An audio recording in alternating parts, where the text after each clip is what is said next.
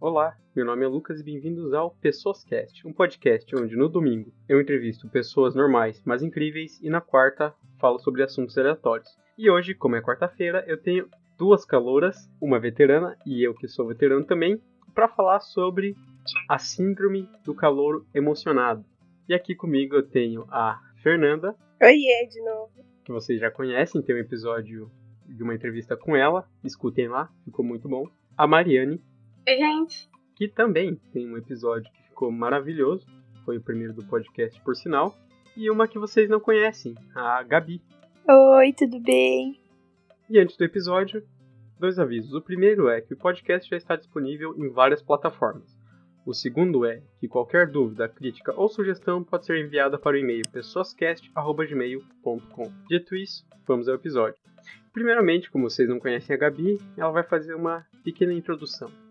Oi, gente, eu sou a Gabi, eu faço relações internacionais e eu tenho 17 anos. Só para deixar mais claro, a Fer, assim como eu, é, é veterana e a Mariane e a Gabi são calouras. Para começar, eu queria saber de vocês três qual eram as suas expectativas antes da faculdade, como vocês achavam que iam ser, o que vocês esperavam da, da vida universitária.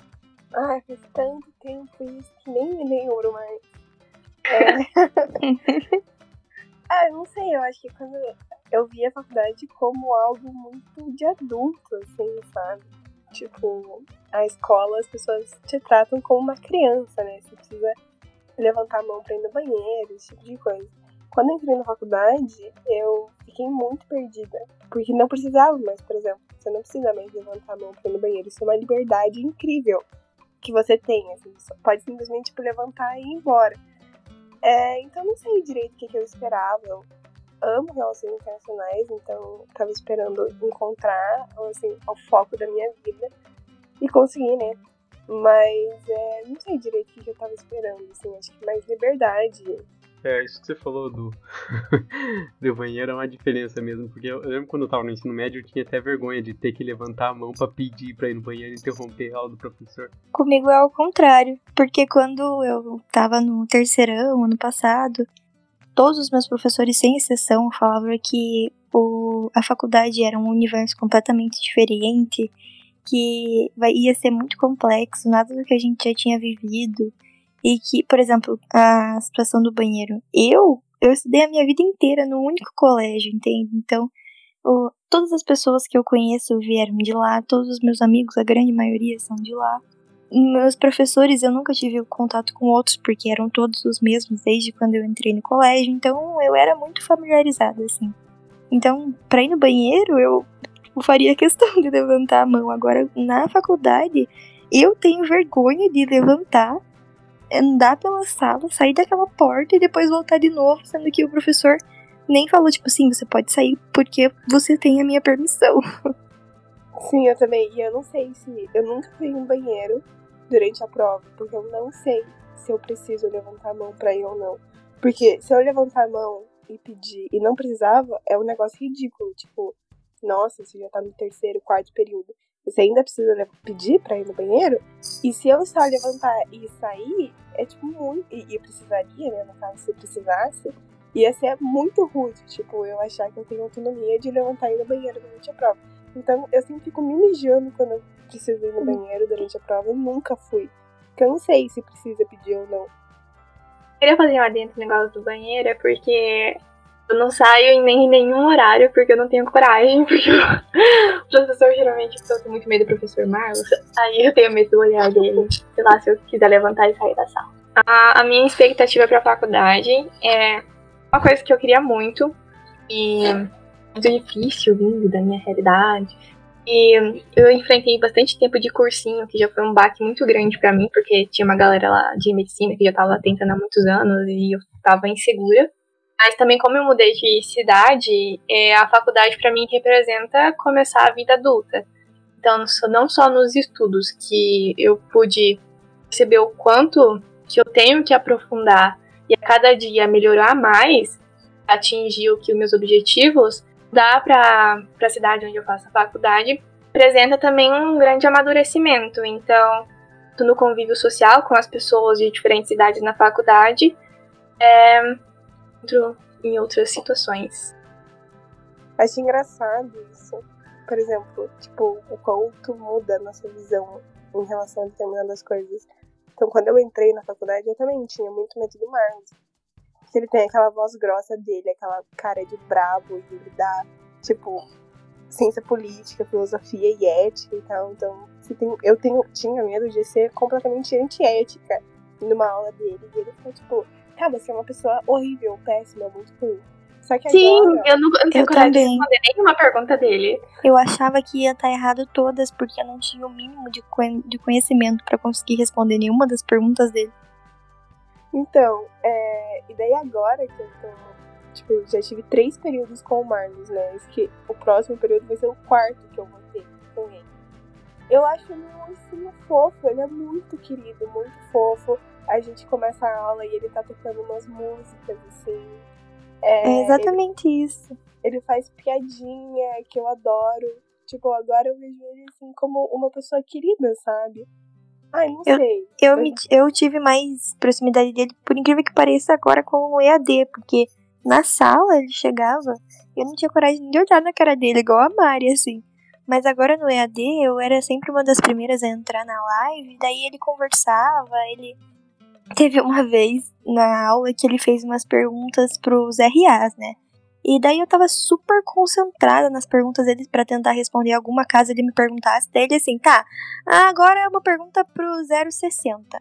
E eu tava, tipo, super concentrada, assim. Aí ninguém respondeu. Eu falei, caralho, essa pessoa não respondeu. Era eu, entendeu? E eu não tinha respondido. Daí ela. Eu falei, meu Deus, professor, sou eu. Dele, ah, quem é você? A Gabi, né? Eu sabia que era a Gabi. Tipo, daí eu fiquei, sabe, mais, mais próxima dele, assim. Mas antes eu não tinha nem coragem.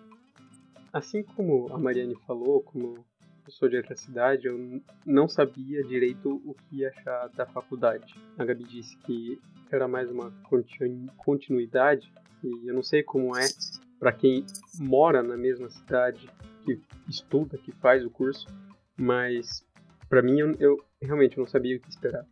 Tanto que no primeiro dia de aula, já deixa, deixa aqui para mais um, um assunto diferente, eu cheguei na faculdade tipo, eu tava indo pra lá, eu não sabia como ia ser, sabe? Eu não sabia o que, que a gente ia fazer. Eu não conhecia, não conhecia ninguém, eu tava numa cidade completamente diferente. A minha sorte é que eu morava num, num, num pensionato e mais uma pessoa lá tava indo pra mesma faculdade, mas era assim, eu tava muito assim, meu Deus, o que tá acontecendo aqui? E eu quero saber de vocês também, como foi esse primeiro dia de aula? Como é essa ansiedade do que vai acontecer? Eu entrei na faculdade, eu não sabia onde que era o auditório, ia ter aquela reunião. Eu me perdi e eu não sabia onde ficava o auditório. E eu lembro que depois da reunião lá com todos os professores, que eles tentaram introduzir, mas eu ainda estava super assustada. É, teve uma reunião na sala onde a gente ia conhecer os nossos colegas. E. Não sei, eu tive uma impressão que eu era uma menininha e que eu sei lá, não tinha voz pra nada. A minha primeira amiga foi a Gabi. E foi no segundo dia de aula, porque aconteceu uma situação no banheiro e eu tava muito chocada e foi a primeira coisa que eu disse pra ela. E foi alguma coisa que o banheiro de cima era sujo, eu não lembro. Mas. Não, eu fui falar de uma veterana, né? Ai, eu sou fofoqueira, esse plantão. Mas. Gabi foi minha primeira amiga e foi bem legal. E como é que foi pra você, Gabi? Então, como você disse que pra você, como e tanto pra você quanto pra Mari, vocês eram de outra cidade, era tudo muito novo, vocês estavam inseguros. Pra mim não foi, tipo, entre aspas, novidade, porque eu já tinha ido pra Unicuritiba muitas vezes, porque o meu colégio, o Sagrado Coração de Jesus, ele tem bastante parcerias com a Unicuritiba, então eu já participei de vários é, simulações de, de daqueles de direito lá. E eu achava super legal. Foi indo em uma dessas simulações que eu me interessei pela faculdade, porque inicialmente eu ia para positivo, por incrível que pareça. Nossa. É, mas assim, eu, eu realmente ia para ia pra positivo porque não por conhecimento nenhum, por indicações, assim, sabe? E eu, como eu não tinha conhecimento de nada, eu ia para lá. Mas depois o meu olhar, o meu olho brilhou, assim, sabe? Quando eu entrei pela, pra Curitiba pela primeira vez. E a partir disso eu, eu quis e ela e, e nada mais importava. Então, no primeiro dia de aula da Unicuritiba, eu fui sozinha. Só que lá, quando eu cheguei, eu encontrei várias pessoas que eu conhecia, porque muitas pessoas que são meus amigos hoje em dia fazem faculdade na Curitiba, porém em outro curso. Então, assim, eu cheguei lá, conheci, conheci já algumas pessoas, dei oi, mas quando, depois da palestra, que a gente foi pra sala, a primeira coisa que eu vi quando eu entrei na sala foi um monte de gente que, tipo, tinha cara de mais velho que eu. E eu fiquei Sim, pensando, tinha uns meninos muito barbudo, né? Exatamente. Eu, fiquei, eu olhei assim, eu gelei a hora que eu entrei na sala. Eu falei, meu Deus, eu tenho 17 anos, eu não consigo fazer nada aqui com essas pessoas. Eu Tem me até senti. um cara de cabelo roxo ali. Não, você não tava no primeiro dia, bestão. Não tava. É, nossa, mas sério, eu, eu gelei. A primeira pessoa que eu notei quando eu entrei na sala foi a Mari, a Mari Martins, que também é nossa amiga, a nossa amiga hoje. Porque assim, ela tava simplesmente maravilhosa. Ela tava muito arrumada, ela tava perfeita. Parecia que ela tava indo passear no shopping. E eu fui de calça e moletom e blusa do Atlético. Então, assim, realmente eu me senti a pior pessoa do mundo. E pra você, Fer, como é que foi? É, pra mim foi muito fácil, assim, porque eu fui com a minha melhor amiga, a Leite Oliveira. É, a gente é vizinhas, então antes da. Um dia antes, eu dormi na casa dela e daí a gente foi juntas, assim. E a gente continuou indo juntas até o fim do ano, que daí ela trancou o curso. Mas ela me dava carona todos os dias, então pra mim não foi esse negócio de, meu Deus, eu não conheço ninguém, assim. Pra mim foi muito mais fácil, eu acho, pro resto das pessoas. Também tinha a Isabel, que a gente estudou na mesma escola durante um tempão. E daí, um tempo antes, assim, de começar as aulas, eu perguntei pra ela se ela ia fazer em que vida, sei lá. E daí ela falou que sim, então assim, já conhecia algumas pessoas. É, e foi tudo bem, assim, tranquilo. Aí eu fui fazendo umas amizades. A Letícia virou pra trás, perguntou pra pessoa que tava atrás dela qual era o signo dela, a Júlia. E daí a gente virou um trio. Assim, e a gente, durante todo o primeiro ano, a gente ficou fazendo as coisas em trio. Aí a Júlia conseguiu tarde, foi pra noite. E daí a Leite tem um concurso e eu fui pra noite com a Júlia. Foi basicamente isso. Mas em todos os momentos eu tava mega com já, já confiava. Então pra mim foi bem mais fácil do que acho que pra maioria das pessoas. Mas também é super importante a amizade quando a gente entra na faculdade, né? Porque em todas as histórias, tanto a minha, quanto a da a Fer, quanto a Mari, as três falaram sobre pessoas que conheceram no primeiro dia ou pessoas que se envolveram no primeiro dia.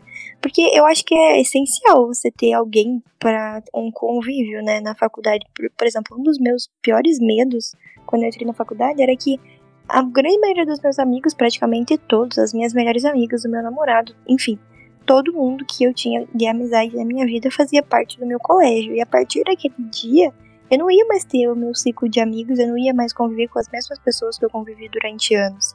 Então, pra mim, era muito importante eu chegar e conhecer alguém. Porque eu sou, sei lá, eu adoro amizade, entendeu? Eu não, vou- eu não sou uma pessoa fechada, sou uma pessoa completamente aberta. Então, eu precisava de ter alguém pra contato mesmo, sabe?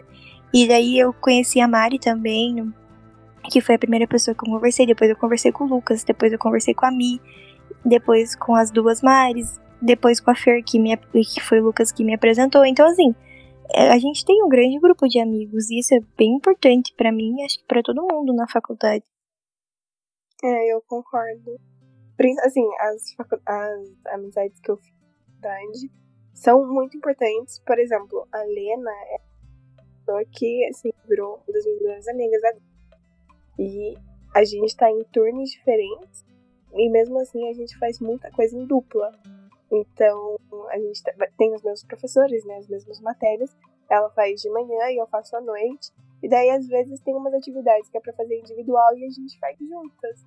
Então, eu acho que tem esse negócio de você precisar fazer amizades, mas também pessoas muito importantes é, para você fazer trabalho, assim, grupo de trabalho junto. Porque, assim, viver uma experiência de faculdade sem pessoas boas para fazer trabalho é infernal, basicamente, assim. você fazer trabalho com pessoas que não, não se importam com aquilo que eles estão fazendo ou alguma coisa assim, você acaba se estressando. É três vezes mais difícil você fazer uma faculdade sem pessoas boas para fazer trabalho. Eu tenho uma amiga que também no primeiro ano ela não conhecia ninguém, e o que ela me relatou foi que ela demorou muito para fazer amizades e que o primeiro grupo de trabalho que ela foi fazer era muito ruim, ela não conseguia se desenvolver. E eu acho que, para quem tá ouvindo, fica o conselho de não tem problema você migrar também de grupo de amizades. E primeira semana tenta observar, às vezes, quem tá sozinho, se tem alguém sozinho. É, também é, procurar é, expandir um pouco a vergonha, que às vezes a gente tem vergonha de se aproximar, mas eu comecei conversando com a Gabi e eu não falei nem meu nome, eu fui falar sobre uma situação que eu passei que às vezes ela poderia passar.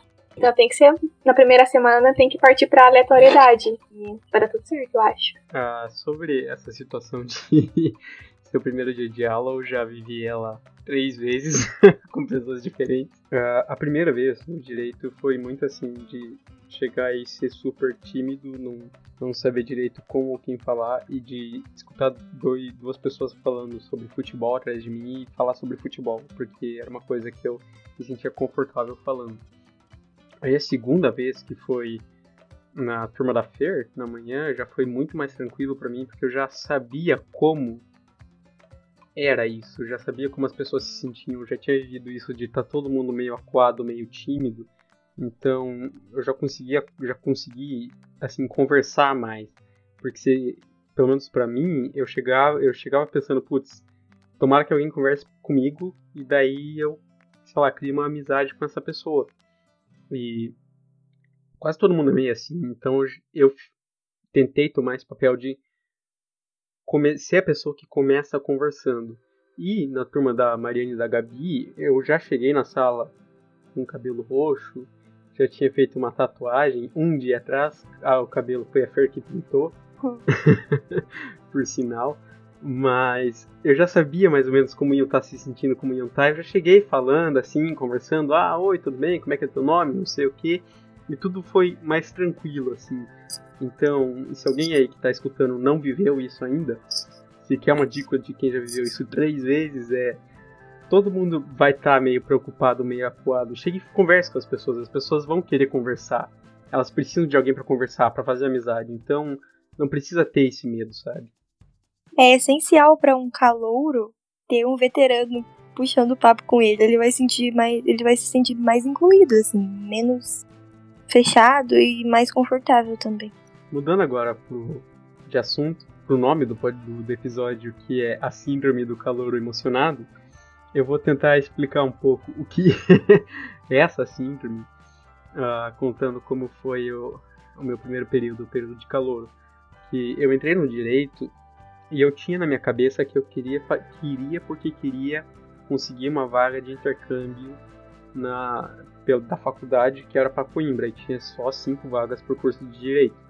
Então, e, e as vagas, a, a seleção era feita pela média de notas. Então, quem tinha maior média de notas ia. E eu pensei, putz, então tenho que mandar bem todas as matérias, ter meu RA muito alto, é, rendimento acadêmico muito alto para conseguir uma dessas vagas. E primeiro dia de aula, tava lá com o caderninho já, o professor falava um oi, tudo bom, já não tava oi, tudo bom, é, passava 15 nomes de livros, que nem o professor sabe o que, que é aquele livro. Eu anotava tudo e já pesquisava preço, já ia no D7, era Xerox. Aí qual, tudo que o professor falava, eu escrevia, eu já anotava tudo e, sabe, tipo, nossa, assim, emocionado. É, vou fazer tudo, vou escrever tudo, vou fazer, fazer acontecer aqui. E, assim, não todos os calouros vivem isso. Uns sim, outros não, mas eu vivi essa síndrome do calor emocionado. E como foi pra, pra você, Gabi? Pra mim foi mesmo que você, assim, o primeiro dia de aula mesmo, que foi o segundo dia do ano letivo, é, eu já levei todos os meus cadernos que eu tinha comprado, todos os tipos de caneta possíveis para fazer as anotações. O professor mal chegava na sala, eu já anotava. E a primeira semana, assim, mais amplificadamente, assim, os professores chegavam na sala, se apresentavam e falavam: tudo bem, vocês estão dispensados. E eu ficava, meu Deus, o que que faz quando, quando é dispensado? Vai embora? Ou fica na sala? Eu não sabia, entende? Então eu ficava, meu, eu queria ter aula, o que tá acontecendo? Eu queria aprender, por que, que você falou o teu nome foi embora? Então, a primeira, a primeira semana, assim, foi o ápice pra mim, de emocionada, assim. Depois é que eu fui pegando, bem depois no caso, né, que eu fui pegando a manha de cada um dos professores, eu fui entendendo, assim, cada um dos métodos, mas mesmo assim, eu posso considerar que até hoje eu sou um, um pouco emocionada, assim, eu quero anotar tudo, eu quero conseguir o máximo de informações de tudo para poder, sei lá, me dar bem, assim. E para você, Fer, como é que foi? Ah, eu acho que assim, eu fui uma calor emocionada, me inscrevi em um monte de grupo de extensão. É, inclusive no primeiro ano, assim, eu já consegui bater as minhas horas complementares de tanta coisa que eu me inscrevi. Mas foi só no primeiro período, assim, eu anotava tudo, tudo, tudo, tudo é, que os professores falavam. Eu estudava tal, era bem dedicado. Aí no segundo período eu meio que desanimei, assim. É, porque eram matérias mais difíceis. E, tipo, no primeiro período são matérias muito legais. De. Sim, exatamente o que você. Se você gosta de estudar RI, o primeiro período é perfeito. Aí o segundo tinha umas matérias um pouco mais difíceis e tal, eu desanimei. Aí no terceiro, eu virei a própria calor emocionada, ao quadrado, assim, ao cubo. Tipo, eu tô muito mais emocionada agora no terceiro período, no quarto, é, do que no primeiro. Então, não sei direito. Tão emocionada que foi monitora das duas caloras aqui. Exato. Nossa, Obrigada, tipo... Fer. Amém. É, eu amei a monitoria, tipo, e eu gosto de me inscrever nessas coisas da faculdade. Então, no primeiro período eu me inscrevi um monte de grupo de extensão e, e fui, sei lá, ensinar a criancinha sobre corrupção no TRE, mas não foi algo muito concreto, assim. Daí, no, agora, no segundo ano, que eu me inscrevi na monitoria, e, tipo, fui monitora em iniciação científica e esse tipo de coisa.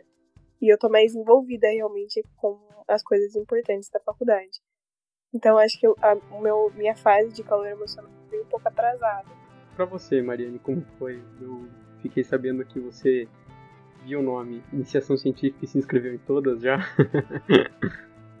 então, é, eu acho que eu sou calor emocionada. Não sei, eu sou ansiosa. Então eu queria fazer o tempo valer a pena. Assim como as meninas disseram, assim, qualquer coisa que aparecia não qualquer coisa, assim, mas 90% das oportunidades que apareceram ali na faculdade eu me inscrevi. E depois, quando eu passava na, nas seletivas, eu ficava desesperada porque eu não ia dar conta. E eu percebi depois que eu não ia dar conta, eu tive que deixar de fazer algumas coisas. Mas eu acho que é muito bom ser ativo, principalmente logo no começo, quando você chegou na faculdade, não entende ainda como as coisas funcionam porque você aprende muito, você conhece os professores, você vai conhecer os alunos, vai conhecer a dinâmica e também consegue explorar mais áreas que às vezes você antes não se interessava. Então, legal até ser calor emocionado. E eu tenho medo de algum dia eu deixar de fazer essas coisas, de deixar de me dedicar, de deixar de correr atrás das coisas. Eu gosto de estar envolvida. O meu primeiro período foi ele inteiro presencial, olha só, um longínquo ano de 2017, antes do Bolsonaro, antes do coronavírus.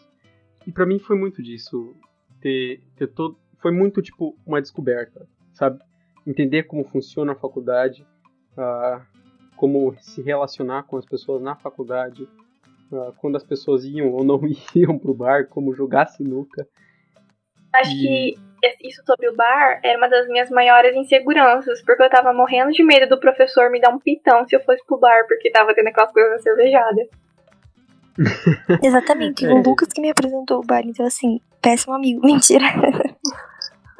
Eu, eu só tô fazendo meu papel de veterano aqui, assim, sabe?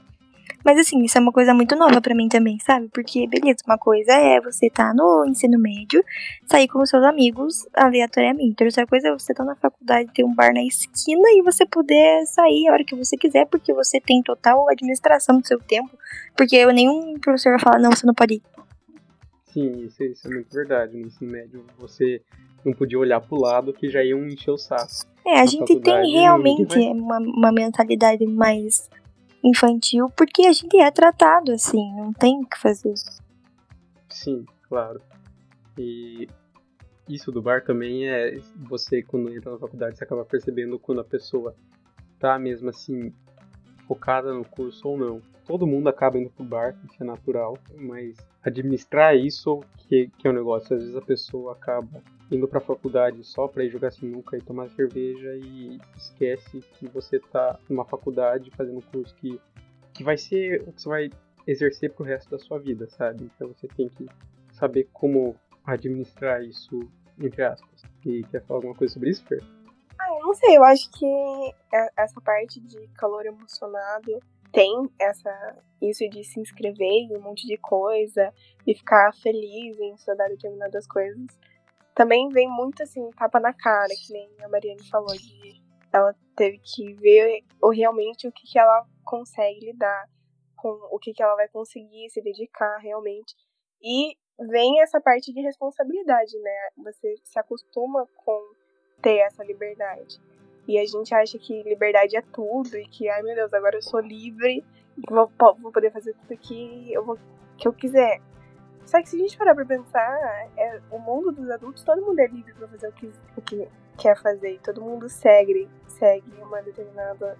Um, um grupinho de regras por livre e espontânea vontade. E a gente aprende a seguir isso também para o nosso futuro, né? Para preservar o nosso futuro. Então, junto com essa coisa de calor emocionado, eu acho que vem uma maturidade muito grande de tudo bem, eu tô na faculdade, eu tenho liberdade, só que aqui agora eu já não tô por obrigação, sabe? Eu não tô aqui porque os meus pais estão me obrigando. Eu não tô dentro da escola porque eu não posso sair. Eu posso sair se eu quiser, mas eu não quero sair porque eu tô construindo meu futuro.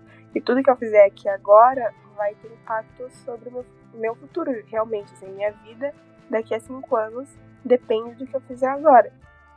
Então, acho que vem muita maturidade, muita responsabilidade com essa onda de calor emocional. E isso é uma coisa, da questão da, da maturidade, uma coisa que eu vivi ao extremo em, no meu intercâmbio em, em Coimbra, porque aqui, a, a, apesar de ter essa liberdade a mais na faculdade aqui no Brasil, em Coimbra, por exemplo, o, o curso de direito lá era integral. Só que não tinham chamadas. Tinha de manhã tinha as aulas teóricas, de tarde tinha as aulas práticas, mas o professor não fazia chamada. Então, se você quisesse não ir em nenhuma aula e só aparecer para fazer a prova, fizesse a prova e passasse na prova, tranquilo. Mas a prova era tão difícil, era tanta coisa, e era uma prova só por semestre, e você só tinha essa chance na prova, então você vai ter uma prova o semestre inteiro. Passou na prova, passou, não passou, não passou, que independente de ter ou não ter a chamada, as pessoas já tinham essa mentalidade de tipo, cara, eu tenho que ir para todas as aulas, senão eu vou me fuder muito aqui. E, e trazendo isso agora, se fosse assim, por exemplo, na nossa faculdade, se não tivesse chamada, apesar de mesmo se tivesse só uma prova aqui também, eu acho que muita, mas muita gente ia aparecer só no dia da prova e não ia ir para aula. As pessoas, mesmo assim, não teriam essa autoridade, não sei. É, eu acho que depende do do período que tá aí e também depende muito da, forma que a prova vai ser feita, né? Porque se a gente parar para pensar, a gente acabou de viver um semestre que não tinha é, chamado. Então, a, a Unicuritiba não estava contabilizando quem que assistia às lives e quem não assistia. Quem ia para as aulas, entre aspas, né, remotamente, e quem não entrava nem na live, não entrou em nenhuma. Só que eu acho que as pessoas não entravam porque as provas foram muito fáceis. Foram trabalhos você podia pesquisar e etc. Se fosse, sei lá, uma prova oral, todos os professores, se você tivesse que ligar a câmera e olhar para a câmera, e não, tipo, olhar para o lado e tal, eu acho que as, as pessoas talvez entrassem nas lives, não sei. Falando em live, aproveitando para mudar de assunto mais uma vez, uh, eu e a Fer a gente teve o primeiro período inteiro presencial. E a Gabi e a Mariane não tiveram, tiveram duas, três semanas presenciais e o resto do primeiro período em EAD. E como foi isso para vocês? Como porque é muita mudança em pouco tempo. É de sair do ensino médio, toda aquela ansiedade de, putz, agora é faculdade, para ter duas, três semanas de aula e depois ir pro EAD, ter que fazer tudo em casa. Como foi isso para você, Marina? Só frisando aqui que é em um contexto de universidade particular onde todo mundo, ou quase todo mundo, tem acesso à internet e aos meios de acompanhar o EAD. Então, é, eu particularmente, é, eu acredito que eu consegui lidar bem. É, eu tinha acabado de mudar, não estava trabalhando ainda, então eu tinha um certo tempo livre para me dedicar a essa nova forma. Mas a gente também estava vivendo uma situação excepcional. Então, um mês depois eu tive que retornar para casa, justamente por estar tá perigoso. É, vivendo no EAD, eu estava em Curitiba, que é uma cidade grande. Mas assim, no geral, eu acho que eu consegui lidar bem. Eu acho que essa questão do calor emocionado, como a gente estava conversando antes é, é, entra muito sobre a forma com que você lida com seus estudos, porque apesar de ter uma dificuldade, o ED não é tudo que a gente vê na faculdade, é, é a gente também que dita o nosso comportamento e é importante a gente ter o comprometimento e responsabilidade porque não é fácil para a gente, não é fácil para os professores, mas é a forma que foi nos dada a lidar nesse momento. Então. É, eu concordo com a Mariane nesse ponto de a gente tem que ter responsabilidade sobre as coisas que a gente faz. Né? Então, é, o conteúdo foi dado da mesma forma que foi dado presencialmente. Então, o conteúdo em si, as aulas, foram ministradas da mesma forma, no mesmo horário. Eles deram a, a mesma quantidade de conteúdo, a professora explicou a mesma coisa, com os mesmos slides que seriam usados presencialmente. Só que a diferença é que a gente estava em casa e a gente podia simplesmente ligar e fazer um bolo, sabe? E não, não prestar atenção no que estava sendo dito. Então eu acho que o aproveitamento do EAD, ele vai muito de aluno para aluno. Se aluno está levando a sério as coisas que estão sendo ditas e as coisas que estão sendo estudadas ou não. Eu, particularmente, teve matérias que eu levei a sério e que eu aprendi tudo da matéria que eu podia aprender, e tem matérias que eu não levei a sério. E assim, eu sou a mesma pessoa, os professores eles são igualmente capacitados e qualificados para dar aula. E eu aprendi mais ou menos de acordo com a atenção que eu dava para aquela matéria, sabe? E é, a gente estava conversando antes, eu e a Gabi, e ela falou que é difícil para os professores é, ligarem e darem aula para pessoas algumas vezes que nem ligam a câmera e tal. Então você tá falando com o computador e você sabe que tem pessoas te assistindo, mas você não, não vê direito, sabe? Você vê um monte de bolinha, de. E é muito difícil isso, porque a gente, como. A gente só tem que ver a aula trabalhos. Os professores, eles têm que dar aula, eles têm que desenvolver os trabalhos, eles têm que corrigir os trabalhos, precisam tirar as dúvidas. E assim vai. Então, se pra gente tá difícil, imagina pros professores, sabe? Então eu acho muito errado essa ideia de colocar a culpa do EAD tá, não tá sendo proveitoso para algumas pessoas nos professores. Porque os professores, eles estão dando os melhores deles. E, tipo, é, acho que que realmente faz a diferença no quanto uma pessoa vai absorver de conteúdo ou não é o comportamento daquela pessoa em relação às aulas que Exatamente. Porque nem eu acredito que nem a gente, nem os professores achavam que a gente um dia ia passar por isso. Então, como a, a, é difícil pra gente ter aula em EAD, é muito, talvez até triplo de mais difícil para eles, porque que nem a Fer falou, pra gente a gente simplesmente assiste a aula e tenta absorver alguma coisa. Já eles, imagine como é difícil não ter a interação dos alunos, que a maioria das aulas são interativas. E agora no EAD, ninguém abre a câmera, ninguém abre nem o áudio de vez em quando. Então, para eles é muito mais difícil do que pra gente. A gente não deve culpar. Porque, na grande maioria das vezes, as aulas deles são para que a gente aprenda de um jeito mais fácil. E isso dificultou muito com o EAD. Então a gente tem que, que nem a Fer falou, o aprendizado de alguém vai depender dela mesma. Se ela não está interessada em aprender, o EAD vai dificultar muito mais a vida dela. Mas agora, se ela sabe que a gente está passando por um momento difícil e daí realmente quiser é, tentar absorver alguma coisa com o EAD, vai vir dela mesma. Né? Os professores vão fazer de tudo para ajudar, mas eles também não têm que ter todo o crédito de, de culpa, assim, sabe? E Gabi, aproveitando que você já falou sobre isso, como foi essa situação do EAD para você? Bom, eu eu me adaptei, assim, eu acho que faz tanto tempo já que a gente tá passando por isso, mas assim, no começo, é, como a gente tinha a matéria de LPT, a gente do primeiro período, no caso, é, que já deu pra gente conhecer a plataforma que a universidade usa, é, foi tranquilo, assim. Gente, eu, no começo eu achei que não ia durar muito tempo, para ser bem sincera. Então eu achava que ia ser umas aulas e depois ia voltar tudo normal, mas depois que infelizmente não voltou, eu tentei me adaptar das mais diversas formas, assim. Antes eu assistia na, aulas na cama, hoje eu assisto na minha mesa e tento prestar atenção como se fosse uma aula presencial, porque é assim que a gente vai ter que ir aprendendo. Bom, e o episódio de hoje foi isso. Na próxima quarta-feira nós vamos continuar nesse mesmo assunto, mas mudando de tópico. Nós vamos falar sobre as pers perspectivas pós primeiro período e para mim para pós terceiro período. E eu queria agradecer, agradecer, muito a Gabi, a Mariane e a Fer que participaram aqui, falaram, são pessoas incríveis. E muito obrigado. Obrigada.